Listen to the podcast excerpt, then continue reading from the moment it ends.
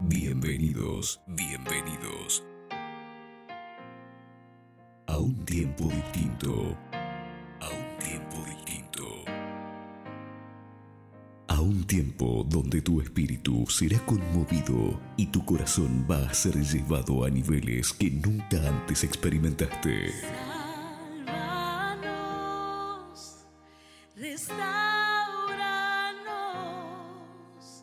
Este es tu tiempo, tiempo de restauración. Bienvenidos, bienvenidos a, bi- bi- bi- bienvenidos a Restaurándote, Restaurándote.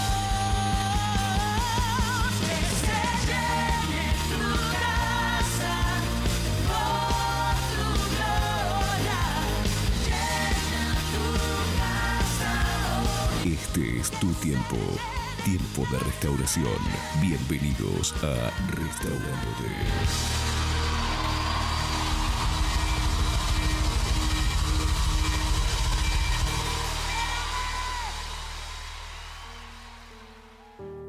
todos aquellos hombres y mujeres de la Biblia y también de la historia del cristianismo han tenido una característica cada vez que hablaban detrás de un púlpito, cada vez que escribían un libro o los escritos en la palabra del Señor.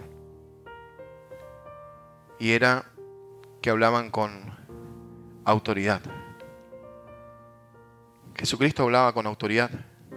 Decía, y sus palabras eran como de quien tiene autoridad. Y una de las cosas que nos da autoridad a nosotros para poder hablar sobre respectivos temas son las vivencias, las experiencias que nosotros vamos, vamos teniendo. Muchos estudiosos pueden aconsejar cómo criar a un hijo, pero solamente de una manera intelectual, por así decirlo, si es que nunca, si es que no tienen hijos. Ahora el día que una persona tiene un hijo, ahí es totalmente diferente.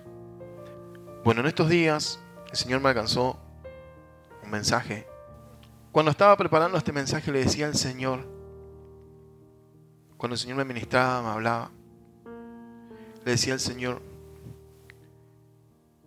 ¿qué, qué título, qué, qué nombre le pongo, Señor, al mensaje? Y ahí el Señor me alcanzó. Tu presente no es tu final. Tu presente no es tu final. Yo quiero invitarle que puedan abrir sus Biblias en el libro de Génesis capítulo 37, del versículo 5 en adelante vamos a leerlo. Génesis 37, capítulo 5 en adelante. Una noche José tuvo un sueño y cuando se lo contó a sus hermanos lo odiaron más que nunca. Escuchen este sueño, les dijo. Resulta que estábamos en el campo atando gavillas de grano. De repente mi gavilla se levantó y las gavillas de ustedes se juntaron alrededor de la mía y se inclinaron ante ella. Sus hermanos respondieron, ¿así que crees que serás nuestro rey? ¿No es verdad? ¿De veras piensas que reinarás sobre nosotros?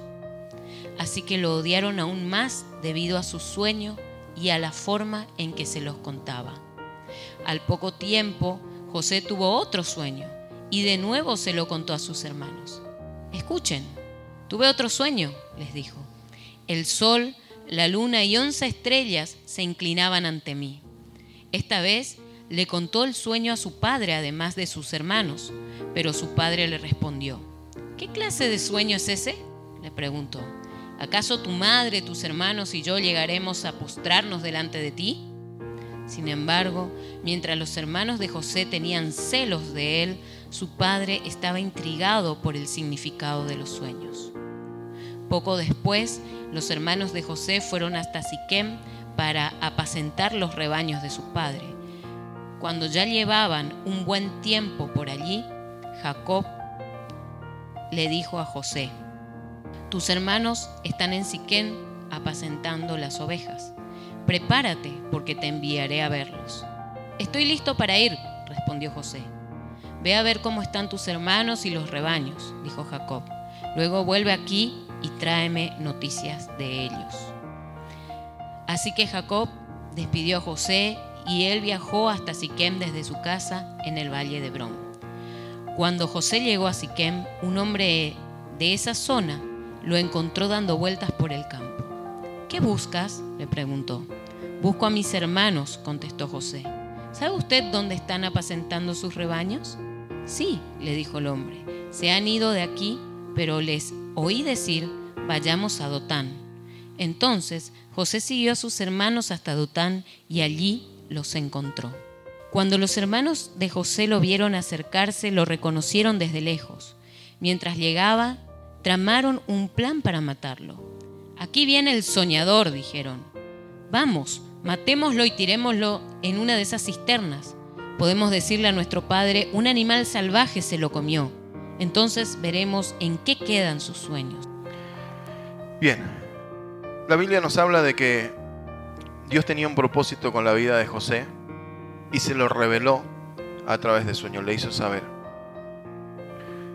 Lo primero que tenemos que saber es que cuando Dios tiene un propósito con nosotros, una de las cosas que vamos a despertar es envidia en otras personas. Cuando Dios tiene un propósito con tu vida, tenés que prepararte para que te aborrezcan. Cuando Dios tiene un propósito con tu vida, tenés que prepararte para que te desechen, para que te desprecien, para que hablen más mal de vos. Cuando Dios tiene un propósito con tu vida, tenés que prepararte para lo peor, para que hablen mentiras, para que hablen calumnias, para que traten de detenerte, para que no avances. Eso le pasaba a José. Dios tenía un propósito y se lo había revelado a él. Entonces despertó la envidia de los hermanos. Y aún, vean esto, simplemente entre paréntesis, Dios le había mostrado dos revelaciones, dos profecías le había dado. Y, y la primera sobre el trigo y la segunda sobre las estrellas, el sol y la luna. Así que se postraban todos ante quién? Ante José. Pero en el momento de cumplirse la profecía, se cumplió, ¿cierto? Casi todo, pero lo único que su mamá no estaba presente. Eh, porque hablaba del sol y la luna, representaba al papá y la mamá, pero ya su madre había muerto cuando José, creo que la mayoría conoce la historia de José. Si no, lean de Génesis 37. Eh, y cuando se cumplieron las profecías, cuando se cumplió la profecía, que, que José fue establecido como primer ministro o vicepresidente, podríamos decir, de Egipto, eh, estaba el papá y los hermanos, pero la mamá ya no estaba. ¿sí? Simplemente entre un paréntesis. A veces en la vida vemos a personas que son felices, aunque en apariencia no hay motivos para hacerlo. Esto sucede porque tienen un sueño que solo ellos conocen. Y es lo mismo que le pasó a José. Son muy, muy pocas las personas que nosotros vemos así, pero existen. Vemos personas que nosotros vemos y, y decimos, pero ¿cómo puede ser feliz en la manera en que vive o cómo está o, o teniendo tantas carencias? Y la vemos felices, felices, porque conocen cuál es el propósito de su vida. Todo lo contrario a lo que muchas veces nos pasa a nosotros. Génesis 37, 23, 24, por favor. Entonces, cuando llegó José, sus hermanos le quitaron la hermosa túnica que llevaba puesta. Después lo agarraron y lo tiraron en la cisterna. Resulta que la cisterna estaba vacía, no tenía nada de agua adentro. ¿Qué es lo que hicieron con José? Lo tiraron en una cisterna que no tenía agua. Él estaba allí. Yo me imagino a José en ese momento. José sabía muy bien para qué existía. José sabía muy bien para qué él vivía, para qué existía. Él sabía los propósitos, él conocía su llamado, él sabía para qué estaba en la tierra. Entonces yo me imagino a José que él no se sintió abrumado, que él no se sintió mal, que él no se sintió triste cuando él estaba allí en la cisterna. Él no sentía miedo y tampoco sentía duda porque él sabía cuál era el propósito de Dios con su vida. Su condición en la cisterna no pudo desviarlo porque permaneció centrado en, en su sueño, permaneció eh, centrado en su propósito, permaneció centrado en aquello que Dios le había prometido. Él sabía que él se encontraba en la cisterna. Él sabía muy bien la situación en la que él se encontraba, pero él sabía a dónde iba a llegar. Él sabía las promesas que Dios tenía para con su vida. Cuando Dios tiene un propósito con tu vida, muchos se van a levantar en tu contra, muchos te van a aborrecer, muchos te van a envidiar, pero si tenés presente cuál es el llamado de Dios, si tenés presente cuál es el propósito de Dios con tu vida, eso no te tiene que afectar absolutamente en nada. Génesis 39, 4 y 5. Por favor, ahí. Eso agradó a Potifar, quien pronto nombró a José su asistente personal. Lo puso a cargo de toda su casa y de todas sus posesiones. Desde el día en que José quedó encargado de la casa y de las propiedades de su amo, el Señor comenzó a bendecir la casa de Potifar por causa de José. Todos los asuntos de la casa marchaban bien y las cosechas y los animales prosperaron. Amén. Vean qué interesante que es esto, ¿sí? José estaba en la cisterna, después fue vendido a unos mercaderes, fueron a Egipto y fue comprado como esclavo, ¿sí? Ante este general que era Potifar. Y allí Dios comenzó a bendecir todo lo que hacía José. Comenzó a bendecir la casa de Potifar. A, a- José le trataban bien. Él tenía muchos beneficios por encontrarse en ese lugar. Él era, eh, por así decirlo, jefe, ¿cierto? O, capataz de, de todos los empleados que tenía Potifar, de todas las personas que trabajaban en ese lugar, ¿cierto? Y él disfrutaba de ciertos beneficios. Y todo lo que él emprendía, absolutamente todo era prosperado. Pero eso, pero eso no hizo que José desistiera o se olvidara de sus sueños. No hizo que José se olvidara de aquellas revelaciones que Dios le había dado. No hizo que él comience a claudicar y amar más una situación que la otra. Esa condición, él consideraba que eh, su presente no era mayor de aquello de lo que Dios tenía preparado para él. Entonces, él estuvo mal, ¿sí? Y no se olvidó de los propósitos. Él estuvo bien y tampoco se olvidó de sus propósitos. Él seguía siendo esa persona que Dios quería que él sea. El versículo 20 del capítulo 39 dice, Entonces agarró a José y lo metió en la cárcel, donde estaban los presos del rey. José quedó allí. dice la Biblia que en cierto momento la esposa de Potifar trató de seducir a José para poder tener relaciones sexuales con él. Y, y muchos dicen que José fue íntegro y se fue. Por supuesto, fue íntegro y se fue. Pero José tuvo tentaciones. Él fue tentado. Es más, él estaba cediendo a esas tentaciones. Él estaba cediendo. Porque dice que la esposa se quedó con la ropa de él. No es que simplemente se prendió y como muchas veces se describe de que se prendió y, y quedó la mujer con la ropa. No, él volvió en sí, él volvió en sí y quedaron las ropas de él ahí. ¿Sí? Él se fue, desapareció. Después de eso, José fue a la prisión, estuvo allí detenido. Y mientras estaba en la cárcel, quizás él podría haber pensado y dicho, Señor, ¿por qué? Señor, ¿por qué? Si estaba tan bien con mis padres, mira lo que me hicieron mis hermanos. Cisterna, vendido como esclavo. Después de eso, una recompensa. Y estaba tan bien allí en esa casa. Y por no querer satisfacer los deseos de esa mujer, hoy estoy aquí en la cárcel. Él podía llorar amargamente. Él podía caer en una depresión. Él podía hasta tomar la decisión, como muchos toman, de quitarse la vida, de sentir que la vida ya no tiene sentido. Porque una cosa es como nosotros lo vemos hoy, que leemos a través de las palabras, de- de estas palabras de la Biblia, pero otra cosa es vivir en eso. ¿sí? No voy a preguntar si alguien estuvo detenido, si alguien estuvo preso, o si alguien quedó encerrado en una cisterna. Y, y José, José se encontraba en una situación así porque tantas cosas, ¿cierto? Cisterna, vendido, eh, tuvo que trabajar, abrirse el camino, porque la Biblia no describe, pero yo me imagino eh, que él habrá llegado como nuevito y había otros personales más antiguos que él y le habrán tenido envidia también, muchos de los, de los, de los empleados allí de Potifar también. Él se fue abriendo camino y después, ¡boom!, en la cárcel. Pero José no dirigió su atención hacia la circunstancia que le estaba pasando, sino que él dirigió su atención hacia el sueño. Hoy muchas personas se sienten abrumadas por la situación que les rodea porque no se centran en sus sueños. ¿Cuántas veces nosotros sentimos nos sentimos abrumados, nos sentimos mal, nos sentimos desolados, sentimos que no hay salida, justamente porque nos estamos centrando en la situación que nos rodean y no nos centramos en los sueños, nos centramos en las cosas que suceden en nuestro alrededor. Si nosotros nos centráramos en nuestro interior, si nosotros nos centráramos en los sueños que Dios tiene para con nosotros, si nosotros nos centráramos en los propósitos que Dios estableció para con nuestras vidas, todo, absolutamente todo lo que nos rodea, a nosotros no debería, no debería incomodarnos, no debería afligirnos. Como cristianos tenemos que recordar que nosotros no miramos lo que se ve, sino lo que no se ve. Dice la Biblia que el justo por fe vivirá todo lo que se ve, absolutamente todo lo que nosotros vemos es temporal, pero lo que nosotros no vemos es eterno. José no veía su condición. José no veía que él se encontraba quizás ahí en esa cárcel. Quizás, quizás él, no veía que se encontraba en ese lugar oscuro, húmedo, putrefacto, quizás con, con cucarachas, arañas y cuantas otras cosas más. Él no estaba viendo su condición actual en ese momento. Él no estaba mirando sus tormentas. Él no estaba mirando las adversidades.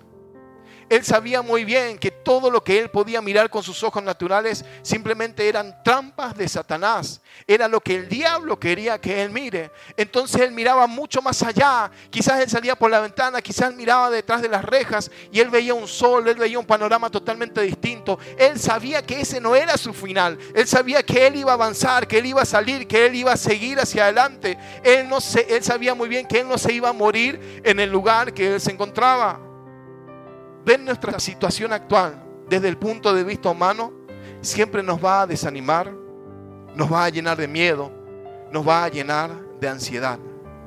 Desde que José vio el sueño, él se vio enfocado en ese sueño. Desde que José recibió la profecía, él apuntó hacia ese lugar y él sabía que tarde o temprano, que no importa todas las circunstancias, todas las situaciones por las que él iba a pasar, él sabía que eso que Dios le había prometido se iba a cumplir.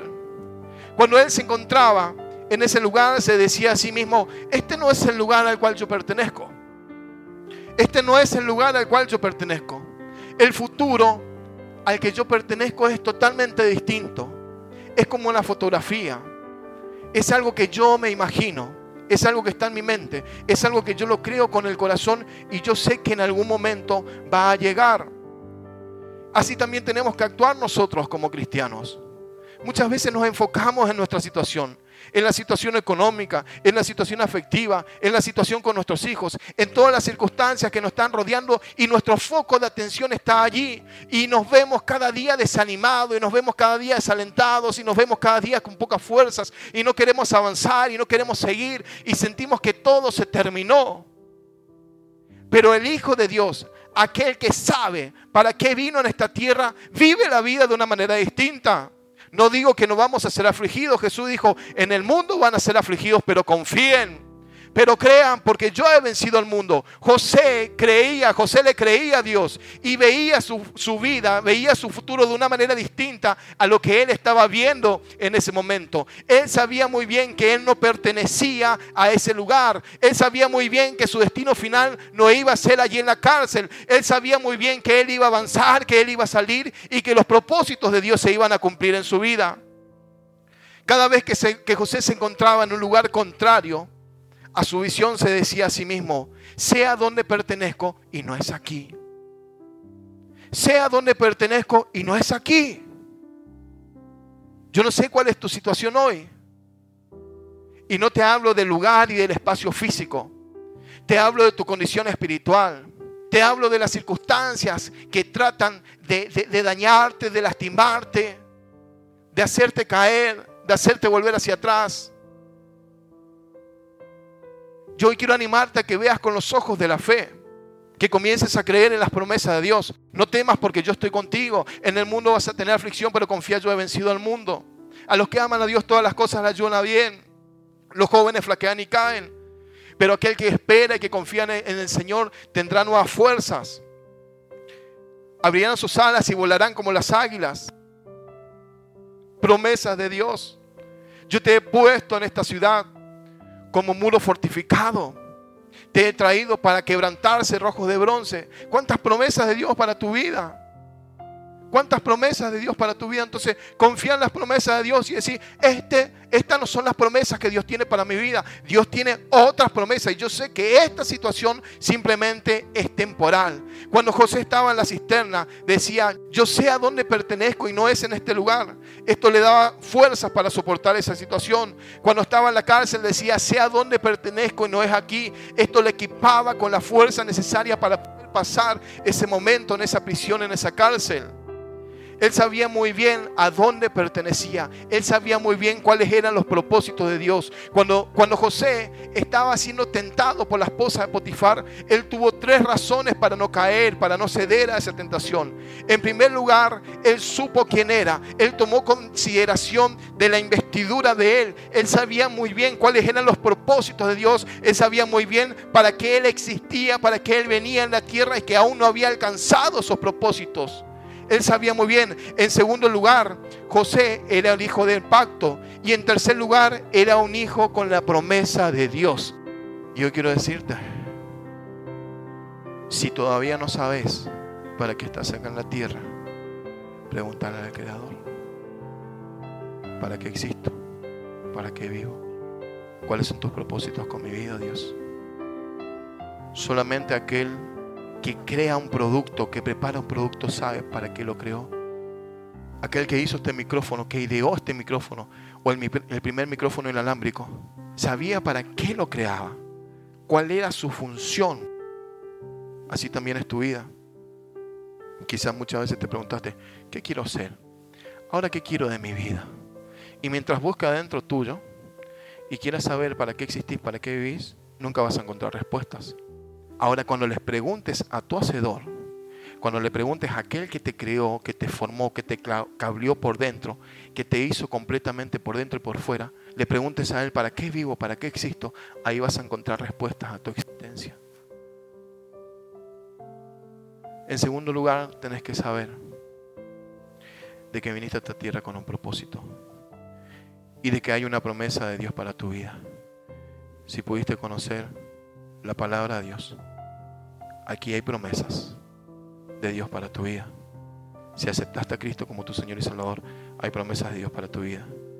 Si tomaste la decisión de bautizarte, hay promesas de Dios para tu vida.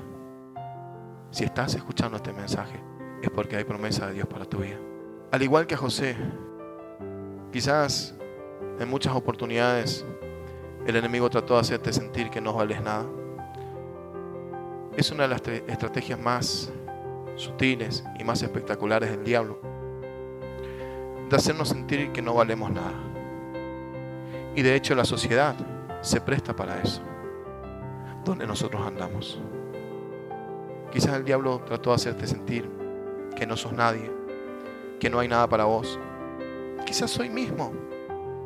Ahí el diablo te está predicando. No digo el diablo, pero quizás los demonios, porque el diablo trabaja con demonios, y te está haciendo sentir y te dice, esa palabra no es para vos, esa palabra es para los demás.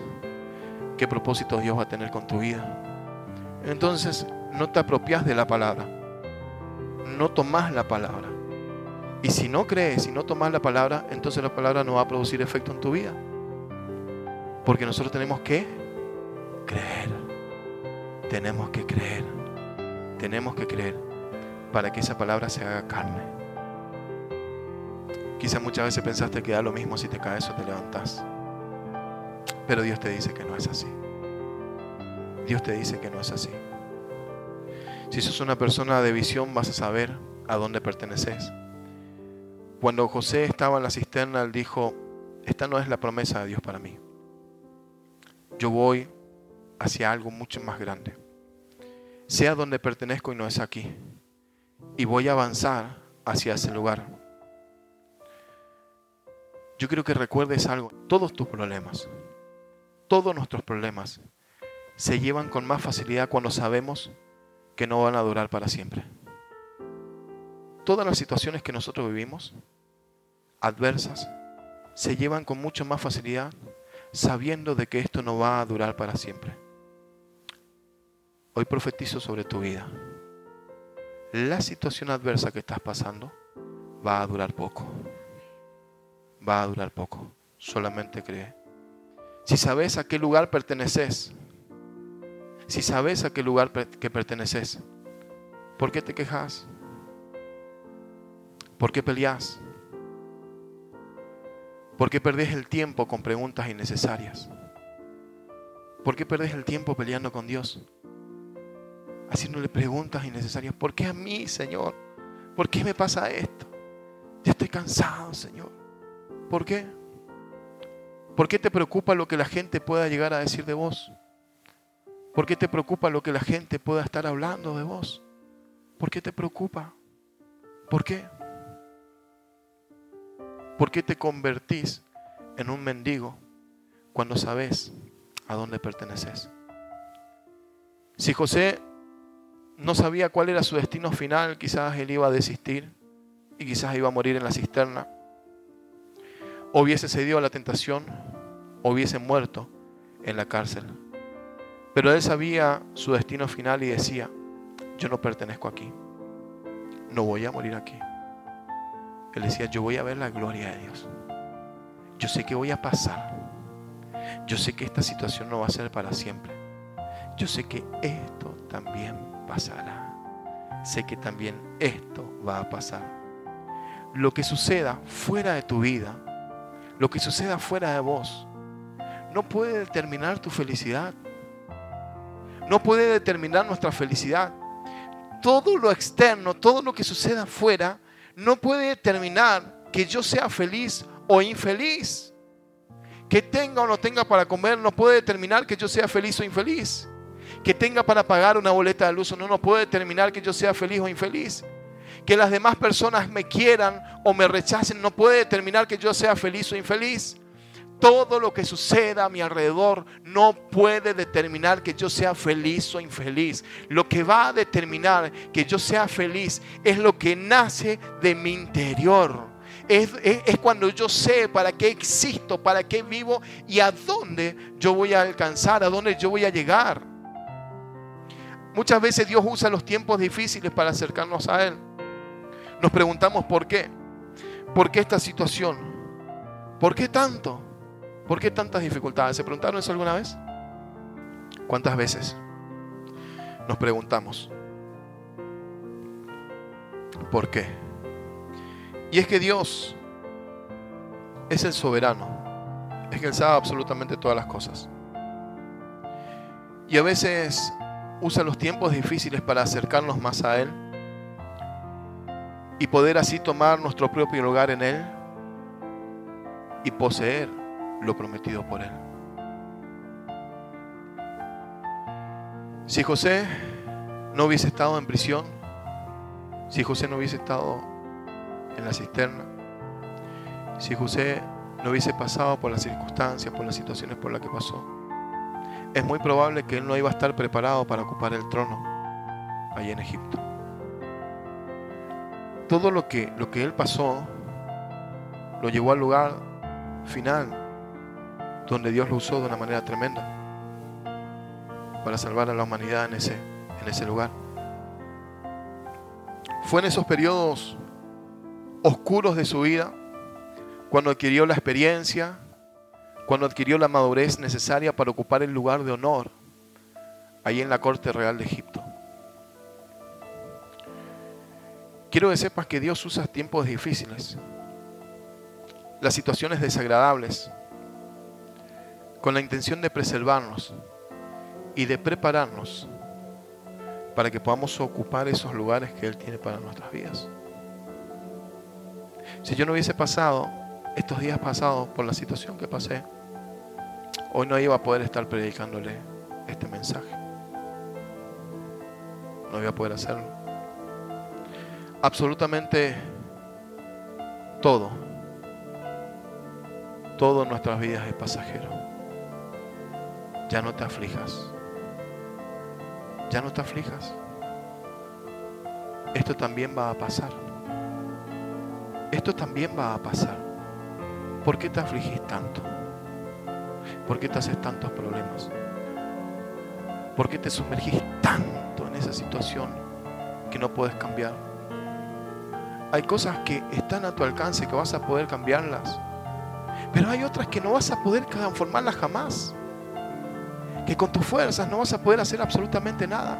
Entonces deja de preocuparte. Entonces deja de preocuparte. Deja de hacerte daño. Entregásela al Señor y descansar en Él. Y decirle, Señor, ayúdame simplemente a pasar este proceso. Cuando Jesús se encontraba en el huerto de Getsemaní, Él le dijo al Padre, Señor, si es posible, pasa de mí esta copa. Y ahí Él estaba sufriendo. Ahí Él estaba en momentos de angustia. Ahí Él estaba en momentos de dolor. Ahí dice que las células se comenzaban a romper. Ahí dice que pequeñas gotitas de sangre en sus poros comenzaban a verse del sufrimiento que él tenía. Él sabía lo que le esperaba, en parte, pero también tenía incertidumbre. Y él decía, Señor, si es posible, pasa de mí esta copa, pero no se haga mi voluntad, hágase la tuya. Más allá de lo que yo quiero, le decía, yo no quiero desistir acá. Más allá de lo que yo anhelo, Señor, no permitas que yo desista, que yo me quede en el camino, que yo no alcance a cumplir aquellos propósitos que tenés con mi vida, Dios. Que estas circunstancias por las que yo estoy pasando no me hagan retroceder, no me hagan volver hacia atrás, Señor. Yo sé que hay propósitos con mi vida y yo quiero cumplirlos. Esas cosas le decía Jesucristo a su Padre. ¿Se sintió solo? Sí se sintió solo. ¿Se sintió abandonado? Sí se sintió abandonado. ¿Se sintió incomprensible? ¿Incomprensivo? Sí se sintió así. ¿Se sintió no amado? Se sintió así. ¿Se sintió desechado? Sí se sintió así. Es normal que sientas que no te amen. Es normal que sientas que no te comprendan. Es normal que a veces hasta pensemos que las personas que están en nuestra casa no nos aman. Es normal. Es normal. Jesús le dijo al Padre, Padre, ¿por qué me abandonaste? Él sintió que hasta su padre, aquel que le habló, que le enseñó, que le dijo, mira, vas a pasar por esto, por esto, por esto. Él sintió que hasta su padre le había abandonado, le había dejado. Él sintió eso. ¿Por qué me abandonaste, Señor? Entonces es normal que sientas eso, que estás solo, que estás sola. Pero Jesús sabía bien cuál era su propósito. Él sabía bien hacia dónde tenía que caminar. Él sabía muy bien hacia dónde tenía que ir. Y Él no desistió. Él no desistió. Pasó cada uno de los procesos. Algunas veces Dios permite la pobreza para que puedas tomar tu posición y posesión. El sufrimiento, la enfermedad y la soledad pueden preservarte también. Dios visita a los suyos con tiempos difíciles para que puedan aprender su camino. La escuela de Dios es el sufrimiento. La enseñanza de Dios viene a través de los momentos difíciles, de las situaciones adversas, aquellas por las cuales nosotros no queremos pasar. Pero es necesario para poder ocupar nuestro lugar, para poder cumplir el propósito. ¿Quién puede aconsejar a una madre que ha perdido su hijo, sino a otra madre que haya perdido su hijo? ¿Quién puede aconsejar a un padre que tiene a sus hijos en la droga, sino aquel que vio a su hijo salir de las drogas vencedor? ¿Quién puede aconsejar a aquella mujer que está pasando por un divorcio, sino aquella que ya pasó por un divorcio? ¿Quién puede aconsejar a alguien que está sufriendo una infidelidad, sino aquel que ha pasado por una infidelidad y perdonó? ¿Quién puede aconsejar y levantar a aquel que cayó, sino aquel que ha caído y ha pasado y se ha levantado en el Señor? Todas las situaciones por las cuales estás pasando, Dios te lo está permitiendo pasar. Es necesario que pases, no que te mueras, no que te quedes en ese lugar. Es necesario pasar. Es necesario pasar.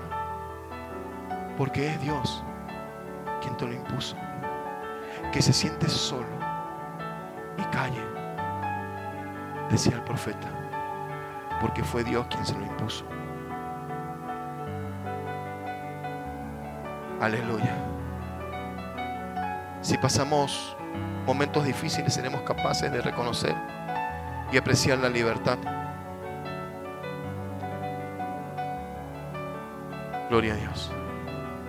Cuando José estuvo en la cisterna, él repetía, no pertenezco aquí. Fue capaz de resistir en la cisterna. Quizás perdiste el enfoque. Por eso la pobreza te hace llorar. Pero hoy Dios va a traer aquella revelación de vuelta. Hoy Dios va a hacer que tus sueños comiencen a renacer de vuelta en tu corazón. Si es necesario encender una nueva llama en tu corazón en esta noche, el Señor lo va a hacer. Él lo va a hacer. Él va a traer a tu memoria, Él va a traer a tu mente aquellos propósitos para los cuales Él te llamó, aquellos propósitos para los cuales Él permitió que exista. Él lo va a hacer.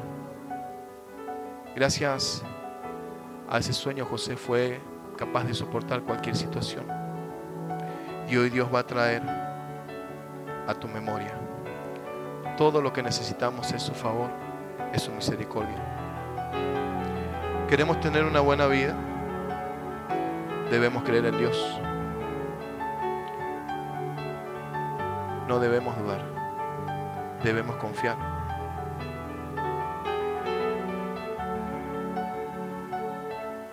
Pedir a Dios que, que Él te revele palabras que, que van a describir tu futuro. Palabras que van a describir tu futuro. Vos sos una persona individual, cada uno de nosotros somos individuos únicos y exclusivos para Dios. Y hay un propósito de Dios con tu vida. Entonces pedirle, Señor, yo quiero palabras que describan mi futuro y comenzar a profetizar, Señor. Yo sé que, que este no va a ser mi final, yo sé que hay un final distinto. Yo sé que voy a cumplir los propósitos, aquellos que tenés para con mi vida. Yo sé que voy a pasar, Señor, cada una de estas situaciones. La situación que estás pasando te está preparando para el lugar y posición que Dios quiere darte. Eso te capacita para lo que se viene. Y con esto quiero terminar. Muchas veces pensamos, creemos, y no solamente eso, sino que queremos que Dios sobre de determinada manera nuestras vidas. A veces estamos tan acostumbrados a ver que Dios sobra de determinada manera y queremos que Dios lo haga así. Y no le damos la posibilidad a Dios de que la bendición o la respuesta llegue por el este o el oeste. Simplemente estamos esperando norte o sur y siempre estamos allí. Es más, nos encaprichamos muchas veces en orar y decirle a Dios, Señor, mandá, Señor, por el norte, mandá, Señor, por el sur, mandá por el norte. Y no le decimos, Señor, mandá por donde vos quieras, pero mandá, Señor, hacelo vos, Padre. Dios sigue usando todo lo que ha creado. Dios sigue usando, así como lo hizo en el pasado, Él sigue usando absolutamente todo lo que ha creado. Él lo sigue haciendo. Y Él puede usar toda su creación para hablarte y hacer que sus propósitos se cumplan en tu vida. Todo, absolutamente todo lo que Él creó. Muchas veces esperamos que las cosas sucedan de una manera, pero Dios rompe absolutamente todos los parámetros. Dios va mucho más allá de lo que nosotros podamos pensar e imaginar. Él es soberano, Él es omnisciente, Él es omnipresente, Él es todopoderoso, Él es el Rey de Reyes y Señores, Señores, Él es el Doctor de Doctores, Él es el que todo lo puede, Él es el consejero admirable, Él es el que fue, el que es y el que ha de venir, Él es eterno, Él es eterno, Él es el Alfa y el Omega, Él es el principio y el fin. Él lo hace todo conforme a su propósito y a su voluntad. Ante Él, ninguna hoja de un árbol cae si Él no lo autoriza. Él absolutamente todo lo sabe y todo lo permite. Y cada una de las cosas que pasan es porque tiene un propósito. Nada lo hizo, absolutamente nada lo hizo por azar. Él es el soberano. Él es tu Dios. Él es mi Dios. Él es quien te pensó desde antes de la fundación del mundo. Él es quien hizo tu cableado por dentro. Él es quien te diseñó por fuera. Él es quien pensó cada uno de los rasgos físicos que te caracterizan. Él es quien pensó tu carácter. Él es quien sabía todas las cosas que ibas a vivir. Él es quien permitió absolutamente todo. Él es el dueño del oro y la plata. Él es el que anuncia, el que llama las cosas por su nombre y el que anuncia las cosas por venir. Él es el que responde y hace las cosas mucho más abundantemente de lo que nosotros podemos llegar a pedirle. Él, Él es el que sabe cada una de nuestras palabras desde antes que salgan de nuestros labios. Él, Él, Él, Él es tu Padre. Él es mi Padre. Y Él es quien usa absolutamente todas las cosas. Yo quiero invitarte a que por un instante cierres tus ojos. Y hoy quiero decirte de parte del Señor, Dios si- sigue usando absolutamente todo lo que ha creado. Tu situación presente no es tu destino final. Esto también va a pasar. Génesis 15:5 dice, y lo llevó fuera y le dijo, mira ahora los cielos y cuenta las estrellas, si las puedes contar. Dios usó las estrellas para motivar a Abraham en relación a su descendencia. Dios usó su creación para motivar a Abraham en cuanto a su descendencia. Juan 9, 6, 7. Dicho esto, cupió en tierra e hizo lodo con saliva y untó con el lodo los ojos del ciego. Y le dijo, ve a lavarte en el estanque de Siloé. Fue entonces y se lavó y regresó viendo. Dios usó el barro, usó el lodo, usó la tierra para sanar los ojos del ciego. Algo que ni siquiera este ciego esperaba. Mateo 17, 24 al 27 nos habla de que cuando fueron a cobrarle los impuestos a Pedro y a Jesús, Jesús les dijo, quiero que vayas, que pesques y que saques un estatero de adentro de un pez y dáselo y paga los impuestos por ti y por mí. Usó un pez para pagar los impuestos, aleluya. Usó un pez para pagar los impuestos. Ni siquiera pasaba por la mente de Pedro de vivir esa situación, de vivir esas circunstancias. Entonces deja de limitarle a Dios. Jesús dijo, llenen esas, tinajas de agua. Ahora lleven al maestresala. Cuando le llevaron al maestresala, esa agua se convirtió en vino y era el mejor vino de esa boda. Ya no le limites al Señor. Ya no le limites al Señor. Si digo yo tengo fe en Dios, quiero decir que tengo confianza en Él, que le conozco a Él, que creo en Él y que estoy comprometido con Él y que obedezco sus mandamientos y que yo vivo en Él. Nadie puede confiar en alguien que no conoce. Nadie puede confiar en alguien que no conoce. ¿Cómo conocemos a Dios? ¿Cómo tenemos fe en Dios? A través del ayuno y la oración. Este género no sale sino con ayuno y oración. Dijo Jesús cuando estaba hablando de la fe y no de los demonios como muchos consideran. Ya no le limites al Señor. Ya no le limites al Señor. Ya no le limites al Señor. Dios lo va a hacer. Dios lo va a hacer. Dios lo va a hacer. De la manera que no pensás. De la manera que menos pensás, Dios lo va a hacer. De la manera que menos considerás, Dios lo va a hacer. Dios lo va a hacer. Dios lo va a hacer. Solamente cree. Si Él nunca te dejó, si Él nunca te desamparó, ¿por qué te afligís? ¿Por qué te afligís? Dios lo va a hacer. Dios lo va a hacer. Dios lo va a hacer. Solamente confía. Dios lo va a hacer.